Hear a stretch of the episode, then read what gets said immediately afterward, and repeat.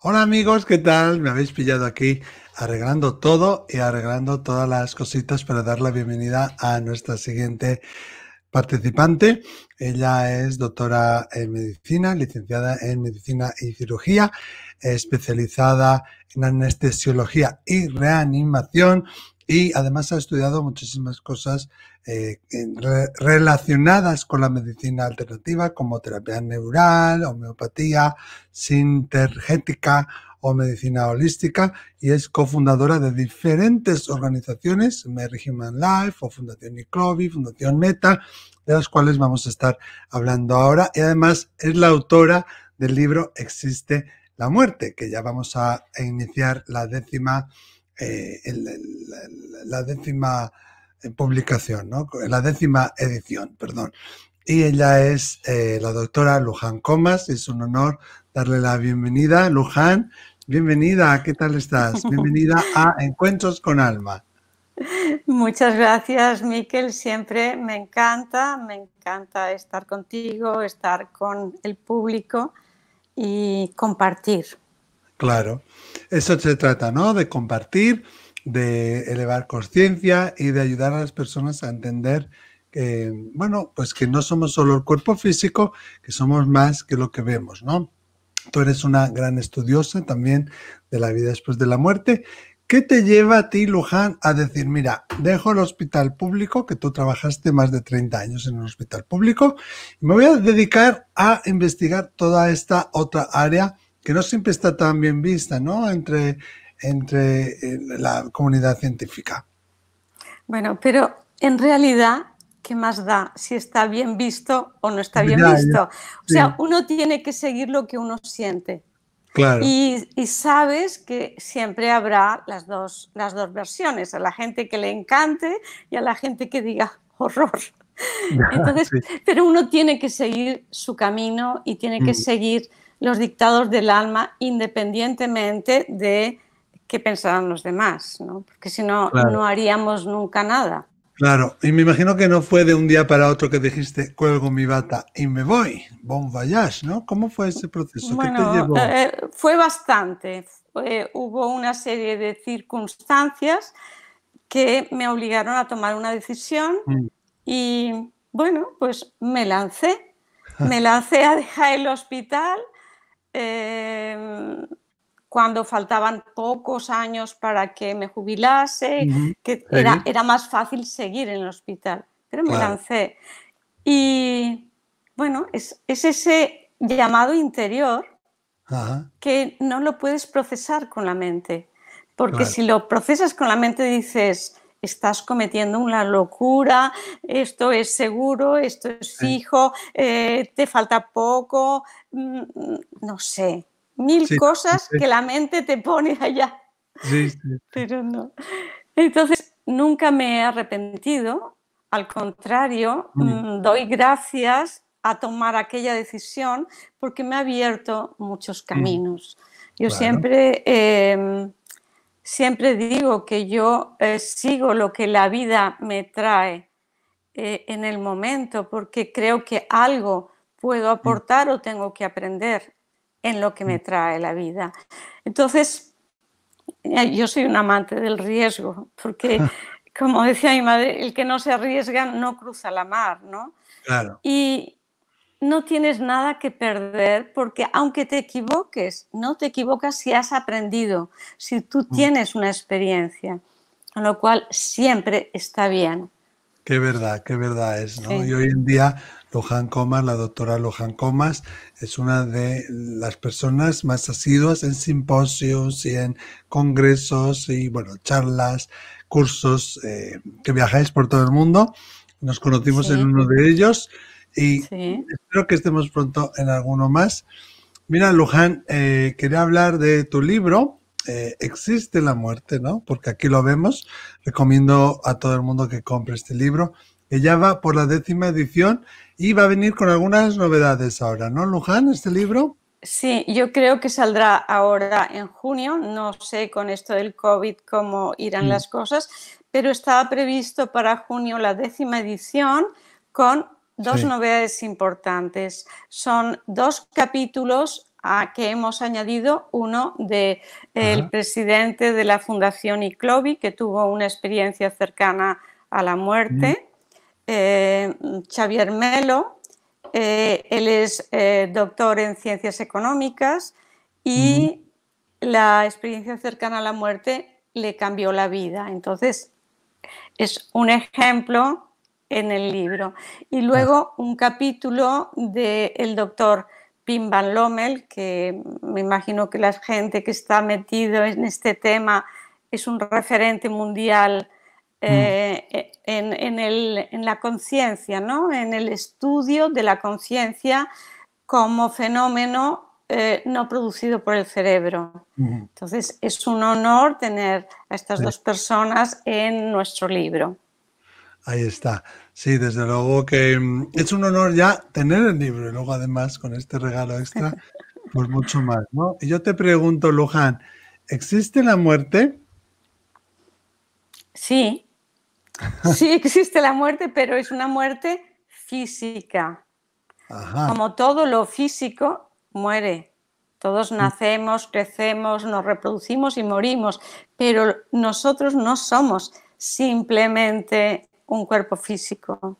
Nosotros somos mucho más, somos un cuerpo de energía que da vida a este cuerpo físico. Somos un cuerpo de emociones, de sentimientos, somos un cuerpo de pensamientos, cuerpo mental y somos en nuestra esencia que es espiritual.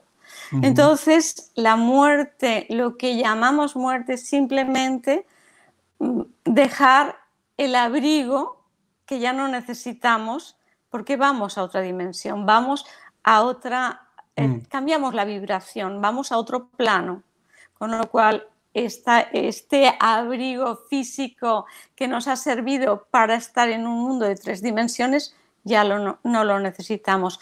Pero nuestra esencia, lo que realmente somos, eso sigue existiendo. Claro, ¿y cómo podemos explicar eso, no? Eh, que seguimos existiendo después de ese cambio que llamamos muerte. Bueno, hay cantidad de estudios.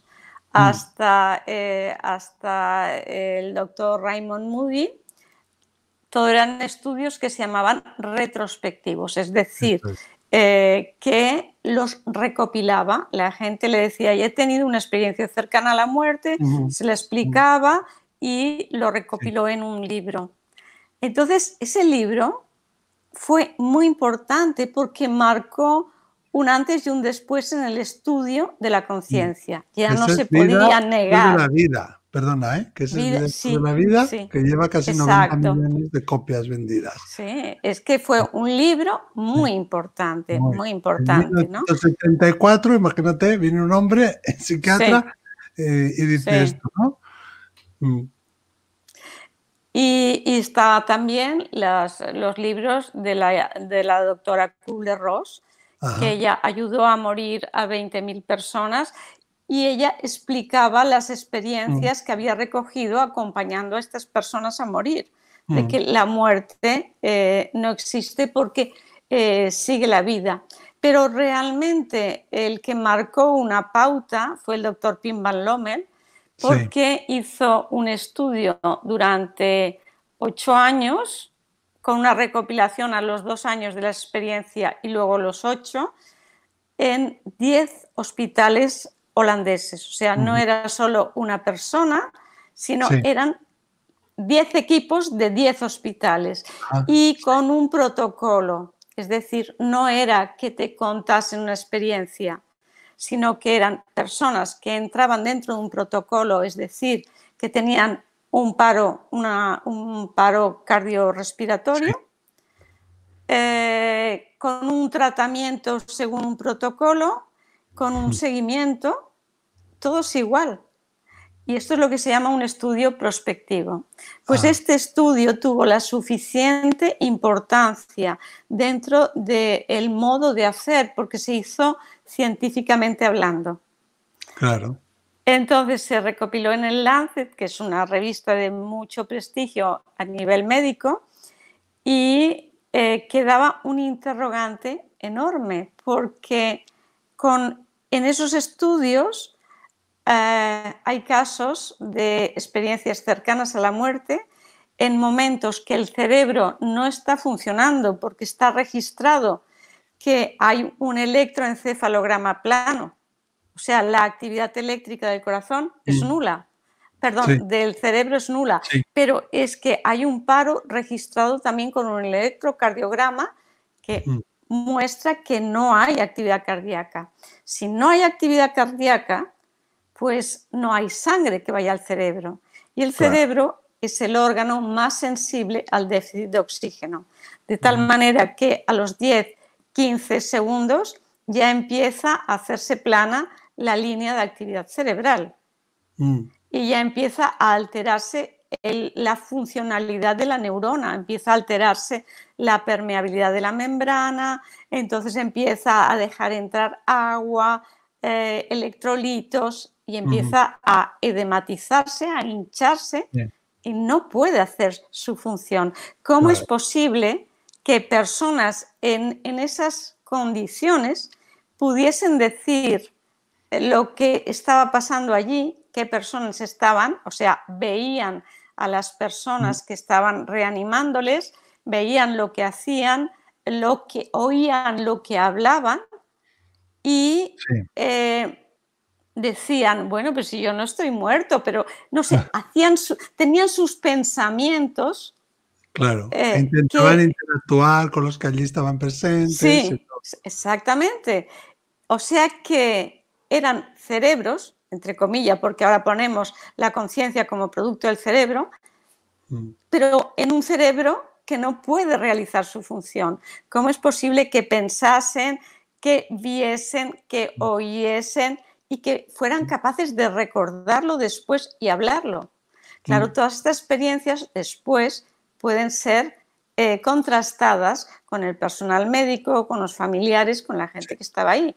No es que te lo imagines. Claro, no es que digan, es que yo os veía a todos ahí intentando reanimarme, sino que daban detalles muy concretos, ¿no? había un hombre y dos mujeres, una mujer llevaba esta pulsera, la otra mujer llevaba este jersey, decía esto, El, médico le contestaba esto, muy, muy eh, detalles tan concretos que ya nos anima a pensar que mm, ellos estaban ahí y que además nos lleva a la enseñanza, o mejor dicho, al aprendizaje, de que la conciencia no se aloja en la mente.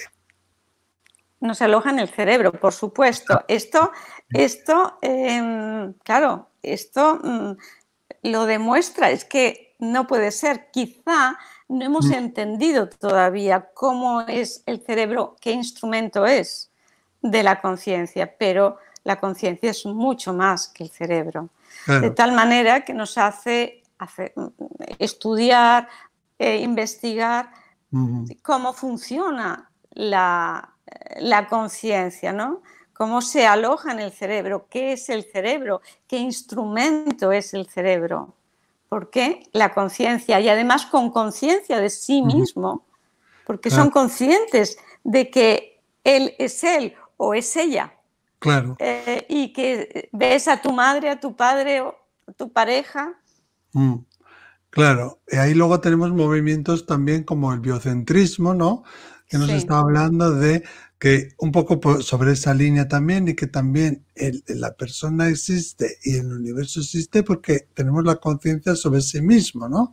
Un poco. Y que abogan por la continuidad del alma, la continuidad del ser humano después de la muerte. Robert Lanza es el creador mm. del biocentrismo, es un médico de prestigio mundial porque eh, él trabajó en las primeras clonaciones de mm. células, de, embriones mm. eh, y, abre un mundo muy importante para mí en los trasplantes, porque a través de las células madre yo creo que se podrá originar los órganos para un trasplante sin necesidad luego de tomar eh, de por vida eh, medicación antirrechazo, ¿no? Ya. Ya, y luego hay también personas que cuando se les trasplanta, no sé si tú en tu profesión te has, sentido eso, has tenido esa experiencia, que sienten cosas, que tienen ganas de tomar algo, de hacer algo, de comer algo, que nunca habían tenido, pero que se piensa que podría tener que ver con el donante, ¿no? Es que se ha visto que tiene que ver con el donante. Ah, sí, por ejemplo, en, esto de los gustos, una señora que era mayor, de repente solo quería tomar eh, hamburguesas de McDonald's, todas estas cosas. Pero bueno, si esta ah. señora siempre ha llevado una vida sana, siempre ha comido sana, ¿qué ha pasado? Y parece ser que el corazón que le trasplantaron era de un adolescente. Entonces, un adolescente eh, que iba a McDonald's con frecuencia, ¿no? Que ahora hay estudios, eso es muy interesante, pero ahora hay estudios que nos hablan de las neuronas, ¿no? Que también tenemos en el corazón, en el derecho, creo, no me acuerdo bien, y en la zona también de intestinos, ¿no? Que tenemos esos eh, elemento que en teoría debería ser solo, o se pensaba que era solo del cerebro.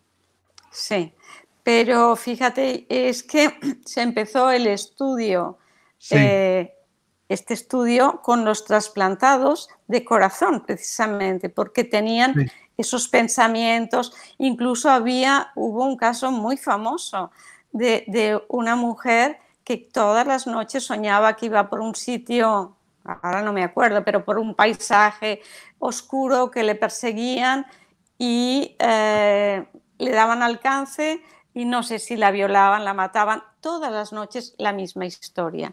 Total, se lo dijo a su cirujano, bueno, pues eh, esto mm, yo no sé, eh, se lo dijo al psicólogo, bueno, yo no sé, y le llevaron al final a un, um, a un psicólogo forense que la prestó atención. Entonces hicieron el, el, retrato robot de la persona que veía que la asesinaba. Mm. Se lo pasaron a la policía y cogieron a la persona que había matado a la mujer que había dado su corazón. ¡Wow! esto es un hecho verídico y es impresionante. Entonces, con eso y con esas otras memorias que aparentemente tenían las personas trasplantadas, empezaron a, investigar y descubrieron que el corazón tiene 40.000 neuronas. 40.000 neuronas que tienen una función incluso neuroendocrina, producen hormonas y todo. Y eh, pensemos que el corazón envía a través de sus neuronas la información a, la mente, al mm. cerebro. Claro. Pero el corazón es el primer órgano que se crea en el embrión. Mm, sí. Entonces es como el que tiene las órdenes. Ya está bien haber encontrado las neuronas porque realmente todo empieza a través del corazón que empieza a latir mm. y empieza a formarse todo el resto del organismo. Pero fíjate que a nivel popular te dicen el corazón eh, tiene razones que la razón desconoce. Es que el, pensar con el corazón y que se dice mucho es, pensar con el corazón, es bajar la mente al corazón. Pero es que ya tenemos la mente en el corazón. Es enviar la información desde la mente de nuestro corazón a la otra mente. Eso es, y, aprender, ¿no? Aprender a, creer, aprender a confiar, aprender a conectar. Y a más, a más empieces a creer, más se desarrolla. Porque la mente, la mente nos trae la duda siempre. ¿Será esto? ¿Será lo otro? ¿Haré bien o haré mal? la mente siempre duda y está bien la mente para saber dónde estás. Pero yo siempre digo que hay que hacer caso del sentir y mm. decidir por el sentir, siempre, mm. sabiendo dónde estás, por supuesto, pero desde el sentir. Muy importante. Y estamos aquí peleándonos por sentir y aprender a sentir. Sin embargo, tenemos un mundo que es todo externo y todo eh, lo colocamos fuera de nosotros mismos y todos son eh, estímulos visuales y tal. Es difícil buscar esos momentos de, de conexión. ¿Cómo podíamos hacerlo? ¿Qué trucos le podías dar a la gente? Mira, la vida nos ha dado ya el truco, nos ha confinado, ah. nos ha Es verdad. Nos ha confinado a toda la humanidad, a toda la humanidad, que es fuerte. Nunca te podrías haber llegado a imaginar que hubiese algún hecho, que no fuera una guerra mundial o que no fuera, que te confinase a todas, eh, independiente de las razas, las culturas, eh, países más desarrollados, menos, todo el mundo confinado. ¿Y confinado qué es? Es estar en uno, es valorar lo que no tienes, olvidarte de lo que no tienes, es aquí y ahora. Sí. Si no aprendemos con esto, si no hemos aprendido a, difícilmente, porque hemos estado en contacto con la muerte, con lo cual vivimos la temporalidad, mm. vivimos el que eh, tenemos un día que dejaremos de estar y la gente no se ha podido despedir de sus familiares, de sus seres mm. queridos. No veas cuánta gente, Miquel, ¿eh?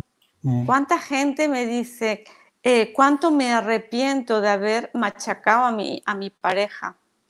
Y que si dejas las zapatillas aquí mal puestas, que si no sé qué. Y ahora veo que no tenía ninguna importancia. Entonces, si aprendemos a vivir eh, la vida que tenemos, disfrutarla sin apegarnos, dar lo mejor de nosotros, valorar a la persona que tenemos al lado, porque a lo, mejor mañana no está. Mm, eh, claro, vivir el momento, ¿no? Vivir el presente. Fíjate que cuando hacemos consultas de mediunidad, casi todas las personas, casi todos los espíritus, ¿no? Em, em, echan, tienen esa pena, ¿no? Echan de menos no haber hecho más, no haber estado más con sus seres queridos, no haber vivido la vida de manera más plena. No echan de menos tener más casas o tener más coches, ¿no? Y la persona que viene a consulta muchas veces dice lo que has dicho tú, ¿no? No tenía que haberle reñido, no tenía que haberle dicho esto, tenía que haberle dicho más veces lo mucho que la quería, que lo quería, ¿no? Y disfrutar más. Eso está en nuestras manos realmente. Disfrutar el momento, ¿no? Y disfrutar de lo que tenemos sin pensar en lo que ya no tenemos de ayer ni en lo que podríamos tener mañana. Exactamente, pero yo creo que si aprendemos de, esta situación que estamos viviendo y la mantenemos dando importancia a lo que realmente tiene y que mm. podemos vivir con mucho menos de lo que vivimos, porque hemos vivido sin hacer cantidad de cosas que hacíamos antes y hemos visto que podemos seguir viviendo y hemos encontrado otras cosas para hacer, como es la meditación, como es la lectura, como es estar con tu familia, eh, cómo es establecer relaciones, aunque sea por WhatsApp. Mm, Eso es. leer. Yo este año me voy a tener un balcón como nunca, porque me ha dado tiempo de dedicarme a ello. Sí. Sé que tengo un montón de geranios exuberantes ahora. O sea que también nosotros podemos aprender a tener esa vida exuberante eh, estás involucrada eh, en un montón de charlas, de conferencias, de talleres, talleres online, cursos online, formación online y presencial. Viajas por, medio mundo y por toda España. Y hay mm, sobre todo dos bebés especiales ¿no? en los que estás involucrado, la, involucrada, perdón, la Fundación Iclovi y la Fundación Meta. Nos podías, voy a poner aquí la forma de contacto para que la gente vea las fundaciones y averigüen más. Pero sí me gustaría que nos contaras un poquito más sobre qué hacemos en estas fundaciones, por qué se crean, cuál es el objetivo. A ver, eh, son dos, temas que a mí me han interesado siempre muchísimo. Es la conciencia y eh, la muerte. Entonces, en la Fundación ICLOVI se trata de que a través de la formación, mm. eh, a través de em, la conciencia, podamos modificar el mundo. A través de formación, de cursos, de másters. Y estamos comprometidos con los objetivos de la ONU para la Agenda del 2030 mm, de los Objetivos de Desarrollo Sostenible, que son 17 mm, proyectos, como es que acabar con el hambre, eh, mm. llevar agua a todos, que todo el mundo tenga acceso a un agua potable, la agricultura ecológica, el medio ambiente, el proteger eh, la, naturaleza, el mar, la tierra, los aires. eh, la igualdad de género, bueno, todas unas, unos series, una serie de proyectos que son importantes. Y entonces estamos llevando eh, la conciencia a través de estos másters eh, con gobiernos, con gobiernos de América Latina, con empresas, en universidades. Y por otro lado, también vamos a hacer en el 2021 un curso, eh, un posgrado con la Universidad de Barcelona. Ah, este otro lo tenemos con la Universidad de Barcelona y una, una universidad americana, la Farley Dickinson University de Nueva Jersey, que también es top en los objetivos de desarrollo sostenible. Y, y, luego eh, este, este posgrado de liderazgo y conciencia será en el 2021. Cuando queráis información, os metéis en la web de ICLOBI y tendréis información de todo esto. Todo esto que nos hablabas es con ICLOBI, ¿verdad? Sí, y vamos a hacer, la semana que viene empieza una, un premio, vamos a dar un premio a un vídeo que estáis todos invitados a participar en el vídeo Será un vídeo de un minuto de duración sobre ah, algo de impacto social, algo de siempre en los objetivos de los ODS, del hambre, de la igualdad de género, de la igualdad de raza, de eh, igualdad para todo el mundo de estudios, para, para, todas estas cosas que tenga impacto social. y recibiremos los vídeos, tenemos un jurado, eh, muy importante, que eh, la presidenta del jurado es Erika Sánchez, que ha presentado un corto en, la Berlinale ahora. Mm. Y eh, tenemos también el apoyo en el jurado de la UNESCO, audiovisual.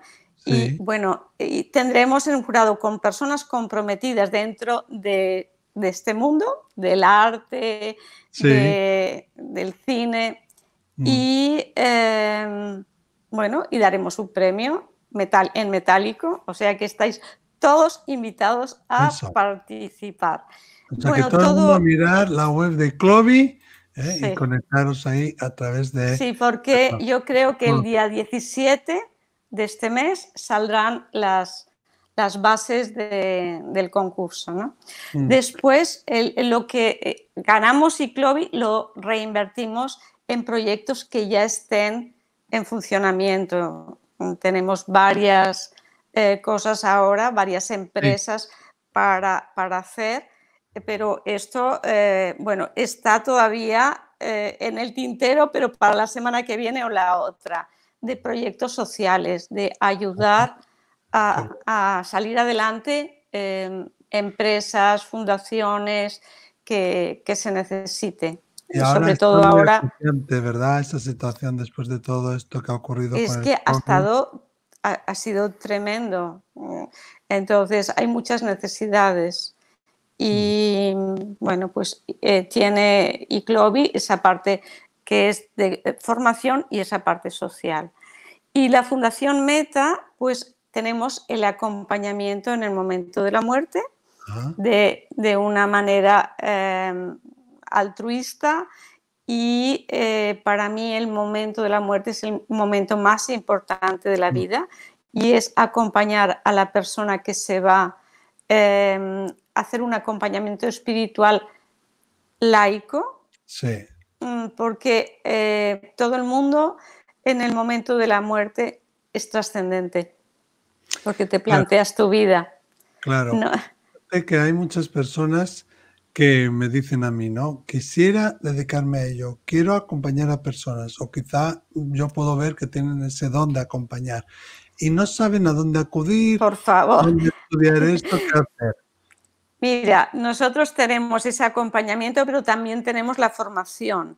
Entonces es meterse en la web de la Fundación Meta, y inscribirse, qué es lo que quieren, si quieren información, si quieren información de, la formación, porque puede ser a todos los niveles, puede ser formación a nivel profesional o formación de voluntarios. tenemos eh, casi 700 voluntarios y, eh, en, todo, en toda España, ¿no? Y, luego también... muy importante y cada vez va a ser más importante. Yo creo, por un lado, eh, tendemos más a familias más pequeñas, personas que viven solas, personas mayores que viven solas y que no tienen que les acompañe. Y yo creo que aparte de la elevación de la conciencia que también está ocurriendo y la importancia que se le está dando a la muerte y al antes y al después, yo creo que además de eso socialmente, ¿no? Eh, va a haber más necesidad cada vez de esto. ¿Cómo lo ves? Eso? Yo lo veo que es el momento justo que la gente ha abierto los ojos. Mm. Entonces quiere saber más, quiere saber más eh, qué hacer eh, ante la muerte de un ser querido, cómo acompañarle, eh, también para el duelo. Mm, bueno, todo esto es un mundo que no sabemos, pero incluso tampoco en la medicina, porque no, no se nos ha preparado en la carrera para la muerte. La muerte es el fracaso de la medicina. Y entonces, eh, mm. no, la muerte es una etapa de la vida. Mm. Pero. Eh, y no tenerle miedo, ¿no? Saberlo llevar y no esconderlo, porque yo veo muchas veces en la sociedad como que hay un miedo a aceptarlo en la vida, ¿no? Que tenemos como que esconderlo rápidamente. Claro, porque, pero eso es una superstición, aunque no se diga que es superstición, porque parece que si hablas de la muerte la vas a traer. Claro, y, no es así.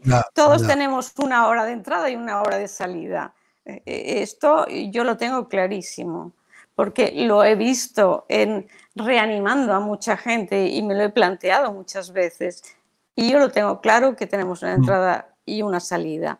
Entonces, mm, no porque lo escondas, no lo escondas, o lo sepas. Cuando lo sepas, cuando te llegue, te llegará. Lo que sí es vivir la vida sin miedo, porque el miedo es de una situación futura que no mm. sabes. Entonces, ya te has perdido el presente. No has disfrutado ese momento. Y se trata de que creas que existe algo más o no, vivas el aquí y ahora, disfrutes, agradezcas lo que tienes. Mm. Mm, no sé, ¿eh? Me parece tan importante y además se vive diferente, se disfruta diferente. y no hemos dicho antes, las personas que eh, que han tenido experiencias cercanas a la, muerte, que tendríamos que decir que han tenido una muerte, porque los parámetros de muerte internacionalmente aceptados son paro cardíaco, paro respiratorio espontáneo y ausencia de reflejos medulares. Y esas tres mm. cosas, estas personas lo, lo tenían. Simplemente que con los avances de las maniobras de reanimación y de los aparatos y medicamentos de reanimación, estas personas se liberan de la muerte. Pero mm. si no hay reanimación, se hubiesen muerto. Claro. O sea que debemos decir personas que han estado fallecidas. Que han estado fallecidas y se han reanimado, han mm. salido de la muerte. Pero, eh, como dice algún autor, como el doctor Samparnia, dice, se han resucitado. Porque estaban muertas y se han resucitado. de muerte. Eso es. Son experiencias de muerte, que podríamos decir de muerte temporal, pero son de muerte. Sí, y vuelve cambiada, ¿no? Esa gente. Vuelven cambiados. Vuelven cambiados. En primer lugar, em, ya no tienen miedo. Ya no tienen miedo a nada pero no tienen miedo a la muerte porque saben que la muerte no, no existe. No es que les hayan dicho ni les hayan prometido un, cielo, no, saben que no existe. Después eh, vuelven em, agradecidos a la vida, valorando lo que tienen, disfrutándolo sin estar apegados a aquello y siempre con em, un cambio a nivel de dar al otro, de ayudar, de mm, solidaridad. Sí, con una mayor conciencia, porque saben que es lo que cuenta cuando te vas. Todo lo demás lo dejamos aquí. Claro. Todo lo, que está se hace con el corazón y desde el corazón, es lo que queda. En las otras personas y en uno. Sí, fíjate que yo tengo la oportunidad de participar todos los años, menos este que no se va a celebrar por el COVID, desde el año 2004 en unas conferencias internacionales en Montreal, Canadá. Y he tenido varios años, hay, ha ido conferenciante ya no va, que se llama Daniel Brinkley, que fue soldado eh, y luchó en la guerra de Vietnam. Y no una, ni dos, ni tres, ni, perdón, hoy qué malo estoy diciendo, no una ni dos, sino tres veces le dio un rayo. O sea, tuvo tres situaciones en su vida, Madre mía. un rayo y murió y lo reanimaron. Y, y en todas las veces, pues sobre todo en la primera, él vio delante de sí mismo a todos aquellos soldados vietnamitas que él había matado, que le estaban esperando para perdonarlo. Fíjate tú. Qué bonito, qué bonito. No me acuerdo cómo se llama el libro, es algo del dragón, Daniel Brinkley. Eh, eh, mirarlo porque, porque es interesante. Y la segunda vez, o quizás sea la tercera, no lo recuerdo bien, vino recordando vamos, sabiendo tocar a piano, que él no había tocado a piano nunca, era un tocado. Y luego se hizo sacerdote espiritual, etcétera, ¿no? Pero es muy, muy, muy interesante cómo muchos, todos vienen cambiados y muchas personas vienen con dones, con lenguajes, con historias eh, que ahora manifiestan que antes no tenían, ¿no? Son sanadores, tienen telepatía, no todos y cada uno tiene algo diferente, ¿no? Pero em, sí, hay eh, personas que dicen, bueno, yo que no tenía ni idea de física cuántica, ya lo entiendo todo, lo sé todo. Em, sí, vienen con, dones.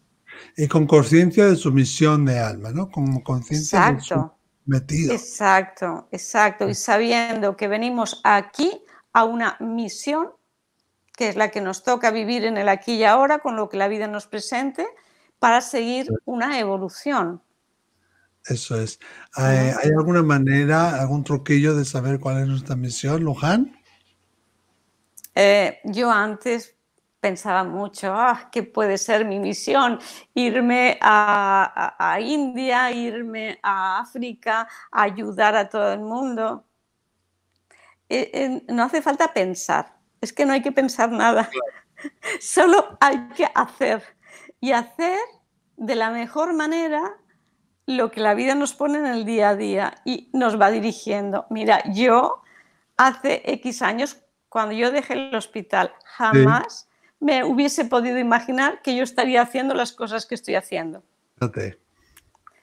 Eh, es que no, eh, pero la vida te lo va, te va llevando cuando tú aceptas y, aceptas que lo que te dé la vida es bueno todo, todo, aunque aparentemente no lo sea, porque algo tenemos que aprender y siempre nos está hablando la vida, siempre tenemos, eh, es una maravilla, ¿no? Ver un poquito más allá. La verdad es que, sí, solo es hacer lo del día, es ¿qué, ¿qué tengo que hacer hoy? ¿Y qué he aprendido hoy? ¿Qué he dado? ¿Y qué he mm. aprendido? Ese es el resumen del día. Qué bueno, pues eso ya, con solo eso ya eh, nos hace pensar mucho, nos hace indagar mucho y creo que nos trae también otra perspectiva distinta de nuestra vida y de nuestra, precisamente de nuestra misión, ¿no? De nuestra misión de alma. Hace poquito que has estado aquí en, en Orio, en Guipúzcoa, con la doctora, con Angie, ¿no? Con la Angie Carmelo y con Mandalara con, que los conozco mucho, les mando desde aquí un beso. Estuve yo en los inicios de Mandalara ahí dando conferencias, pero cuéntanos cuál va a ser tu siguiente conferencia pública, cuál es el siguiente, siguiente. Bueno, con, con Mandalara en, en, Orio o en San Sebastián mm. eh, tenemos para septiembre, octubre, tenemos, tenemos presencial si se puede, ¿no? Pero pero eh, bueno, pues muchas cosas. Mm, Miquel, tengo tantas cosas que, no, que, no puedo, porque además es que la semana que viene tengo otra cosa, eh, en julio tengo un curso online, en, bueno, septiembre y octubre ya no te digo, porque todos los que se han anulado mm. ahora, todos juntos en septiembre, octubre. El, eh, el máster que hacemos con la Universidad eh, de Barcelona y Americana, también yo mm. llevo eh, la parte de, voluntariado y, de conciencia. También estoy en, ese máster que tiene la semana presencial en, octubre. Bueno. todo eso también, como hemos dicho con Iclovi, ahí lo pongo otra vez, y la ayuda a la muerte, si alguien quiere aprender a, o acompañar ¿no? a, alguien a morir y, saber cómo se hace, pues eso es con Fundación Meta. Pero si alguien quiere saber de Luján Comas, si alguien quiere saber dónde está, qué hace, qué proyectos tiene, o alguien quiere invitarla a alguna conferencia o algún curso o a lo que sea, porque es una persona realmente sencilla y una maravilla de estar con ella, ahí ponemos, a ver, ahí abajito, el email de Luján, ¿verdad? lujancomas.gmail.com. Ahí te pueden escribir la gente, ¿verdad, Luján? Por supuesto. Con mucho gusto les contestaré. Genial. Y bueno, pues nada. ¡Ay! Que me he ido de la pantalla. Ya he vuelto. De repente se me había ido la, pantalla. Eh, y pensaba que te había perdido. Bueno, y simplemente recordaros a todos que seguimos haciendo más encuentros con alma. Daros las gracias por estar aquí. Decirle a todo el mundo también que lea, que adquiera ese libro de Luján Comas, Existe la muerte, que ahora viene modificada, cambiada, mejorada, ya en su décima edición. Y, nada. Que, perdona, que es, está escrito con Angie Carmelo. Ah, eso es. Bueno, Angie Carmelo otro día la traeremos aquí. Angie Carmelo, Luján Comas. Es que si las ves, quieres volver a verlas y escucharlas todo lo que tienen que decir. Eh, un honor, un placer, Luján. Muchísimas gracias por estar aquí. Y nada, que en otra ocasión espero que nos veamos, pero ya en persona, para darte una chucho muy fuerte. Eso espero. gracias, Miquel. Gracias, un beso. Hasta luego. Un beso. Hasta luego.